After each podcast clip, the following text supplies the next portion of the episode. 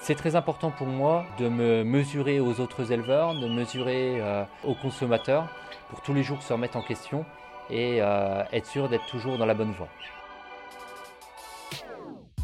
Je m'appelle Chloé et depuis toute petite j'aime qu'on me raconte des histoires. La gastronomie est une des plus belles histoires françaises, une histoire de famille et de tradition, une histoire de recommencement. Pour Géo, je vais à la rencontre de ceux qui font la variété du terroir français, de ceux qui portent au quotidien la fierté de leur région. Car la meilleure façon de raconter la gastronomie française, c'est encore d'écouter ceux qui la font, ceux qui l'aiment, ceux qui la réinventent au quotidien. In the Food for Love, un podcast géo, la volaille de Bresse à la recherche de l'excellence. Aujourd'hui, allons à la rencontre de Joseph Sacheta, éleveur de poulets, poulardes, chapons et dindes de Bresse à la ferme de la Guyotte, en Bresse bien sûr. Je l'ai retrouvé devant sa poussinière. Joseph a toqué deux petits coups avant que nous entrions. Euh, pourquoi on toque à la porte C'est tout simplement pour avertir les volailles pour, euh, de, notre, de notre arrivée, pour pas qu'elles soient effrayées. Alors là, elles sont pas trop habituées encore, puisque les poussins euh, dans lesquels euh, nous sommes là, ils ont seulement deux jours. Quand on les reçoit, ils sont nés le matin même, au centre d'accouvage, d'où viennent toutes les, les volailles pour toute la Bresse. Voilà. Donc ils sont tout petits, les petits bébés. En effet, Joseph reçoit tous ses poussins d'un centre d'accouvage qui fournit toute la Bresse. La volaille de Bresse étant élevée sur un territoire restreint, un comité régule les accouplements des variétés pour éviter la consanguinité. L'AOP de la volaille de Bresse est particulièrement restrictive. Et là, ils vont rester combien de temps, euh, les poussins, dans cet endroit ici? Alors, on va, les, euh, on va les laisser ici jusqu'à ce qu'ils aient un emplument euh, suffisant pour être emmenés dans les poulaillers en extérieur. Euh, donc, grosso modo, ils vont rester là aux alentours de 4 semaines. On est obligé, à partir de 5 semaines, à ce qu'ils aillent en pâture et que les animaux sont obligés d'aller picorer l'herbe, d'aller chasser à l'extérieur. Et c'est là où ils s'imprègnent vraiment du goût du terroir, le goût qui est bien de chez nous. Quoi. Pour réussir l'élevage de la volaille de Bresse, c'est ici que ça se passe. C'est vraiment là où on peut euh, maîtriser euh, l'élevage. Une fois qu'ils sont en extérieur, on ne maîtrise plus rien. C'est la nature qui nous donne ce qu'elle a envie de nous donner. C'est la nature qui va faire que notre volaille, elle va être euh, plus ou moins lourde, plus ou moins euh, euh, grasse, plus ou moins ronde. Il y a juste ici qu'on arrive à maîtriser un petit peu tout ça. Bonjour. Mon Dieu, bonjour. Donc mon papa. Ah, bah on s'est eu au téléphone. Et vous jouez à quoi, à l'espion, ah. Non, non, mais je m'en méfie des films d'espionnage. hein. Si Jean-François se méfie de l'espionnage, c'est aussi parce que c'est lui qui a monté cet élevage, un peu par hasard au début. Donc la ferme de la Guyotte, elle a été euh, mise en place par mes parents, où ils se sont lancés euh, suite à un cadeau de mariage euh, sur les chèvres, puisqu'on fait aussi des chèvres et le fromage. Et puis très rapidement, ils se sont posé la question de qu'est-ce qu'on peut faire du petit lait, le résidu de la fabrication du fromage. Et là, ils se sont arrêtés sur la volaille de Bresse qui nécessite dans son alimentation à avoir des produits laitiers. Et donc nous recyclons le petit lait de la fromagerie de chèvre dans l'alimentation de nos volailles de Bresse. Donc la ferme aujourd'hui, elle se compose à à peu près 70 hectares de terre qui sert exclusivement à l'alimentation de nos animaux, le foin pour les chèvres et les céréales pour les volailles, et puis euh, donc une fromagerie et une activité d'abattage pour nos volailles. Donc voilà pour la partie euh, poussin. Après, elles vont où alors? Alors après, bon, on, va, on va reprendre la voiture, on va aller un petit peu plus loin, dans plein milieu de la, de la nature, euh, puis pour vous montrer tout ça. Donc voilà, donc là nous arrivons euh, voilà, vers un poulailler de, de volailles euh, adultes. Donc il faut imaginer des petites cabanes qui font aux alentours de 50 mètres carrés chacune et euh, dans laquelle on ne met seulement euh, 500 volailles. Donc euh, c'est vraiment euh, des petites bandes, c'est des basses-cours. Et euh, la cabane ne sert que de dortoir. C'est-à-dire que les volailles, bah, vous pouvez les voir. Elles sont dehors, elles sont, euh, elles sont en train de picorer, elles sont en train de se promener, elles sont tranquilles, elles sont dehors.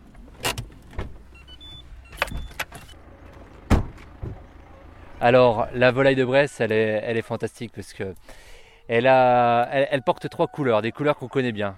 Le bleu aux pattes, le blanc au plumage et la tête rouge.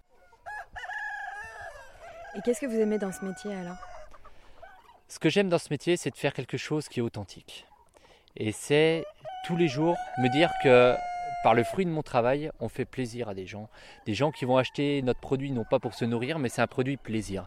Et ça, on en est conscient. C'est le poulet du dimanche, le poulet qu'on veut servir à, la famille le, dimanche pour faire plaisir, pour euh, manger quelque chose euh, de, haut de gamme, de quelque chose euh, qui nous fait voyager. Et quelque part, en faisant voyager mes clients, je voyage un petit peu aussi. Vous, vous étiez sûr que vous vouliez reprendre l'élevage de vos parents? Très honnêtement, non.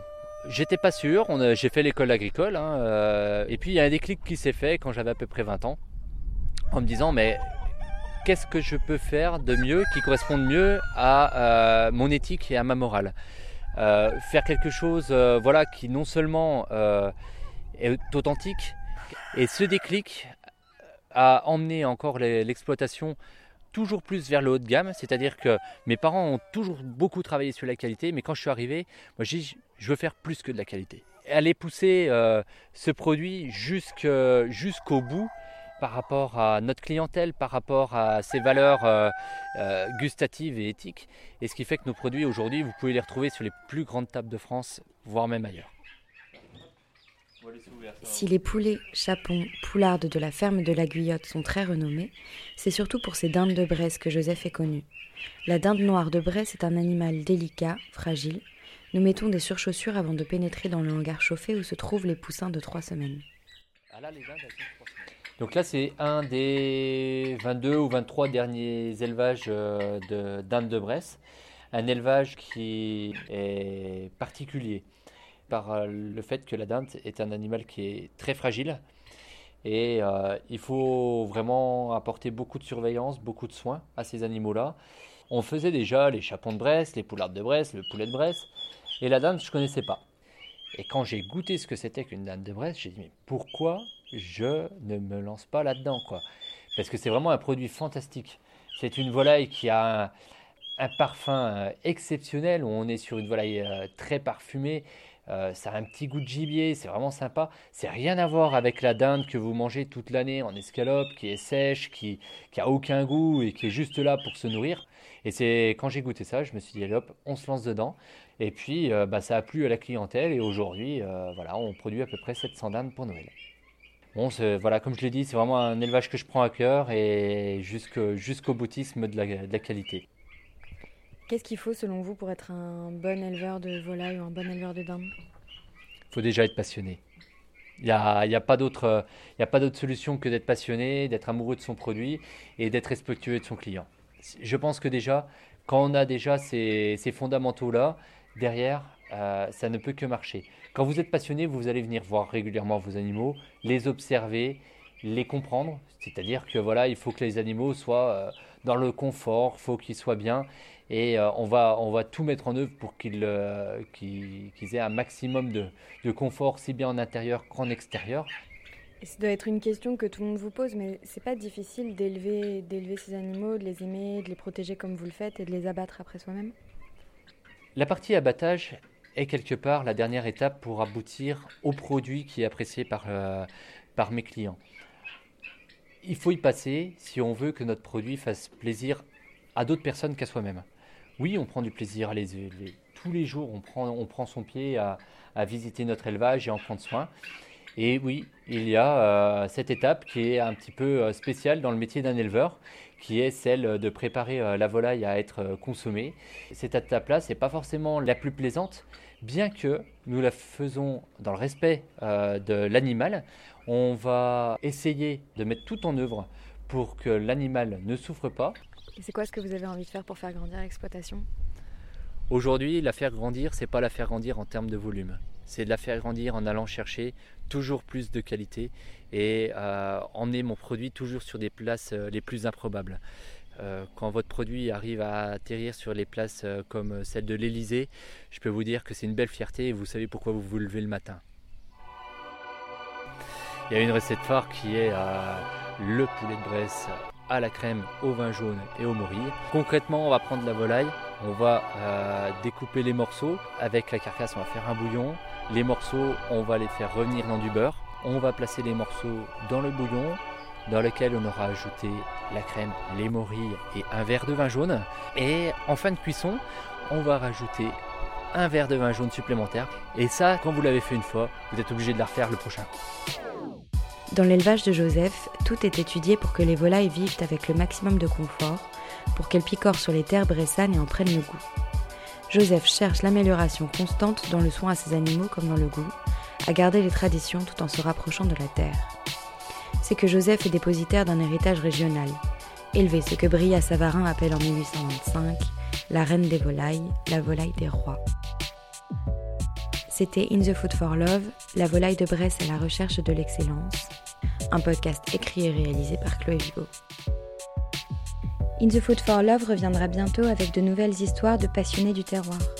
En attendant, si vous avez aimé cet épisode, n'hésitez pas à le partager sur Twitter et Facebook et à lui donner des étoiles sur iTunes. À très vite.